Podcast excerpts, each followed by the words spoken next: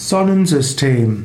Als Sonnensystem bezeichnet man in der Astronomie eine Sonne bzw. einen Stern und die Planeten, die sie umkreisen.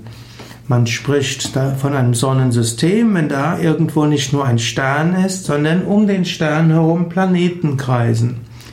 Das Sonnensystem, in dem wir wohnen, hat neun Planeten die Sonne und dann auch die Monde, die um die Sonne kreisen. Zusätzlich gibt es auch die Asteroiden und die Meteoroiden, das sind eben kleinere Himmelskörper und zum Teil auch Kometen, die in einer sehr viel größeren Bahn um die Sonne kreisen. Ein Sonnensystem ist ein durch Gravitation gebundenes System aus einem Einzeldoppel- oder Mehrfachstern und die an sie gebundenen leichteren Körper.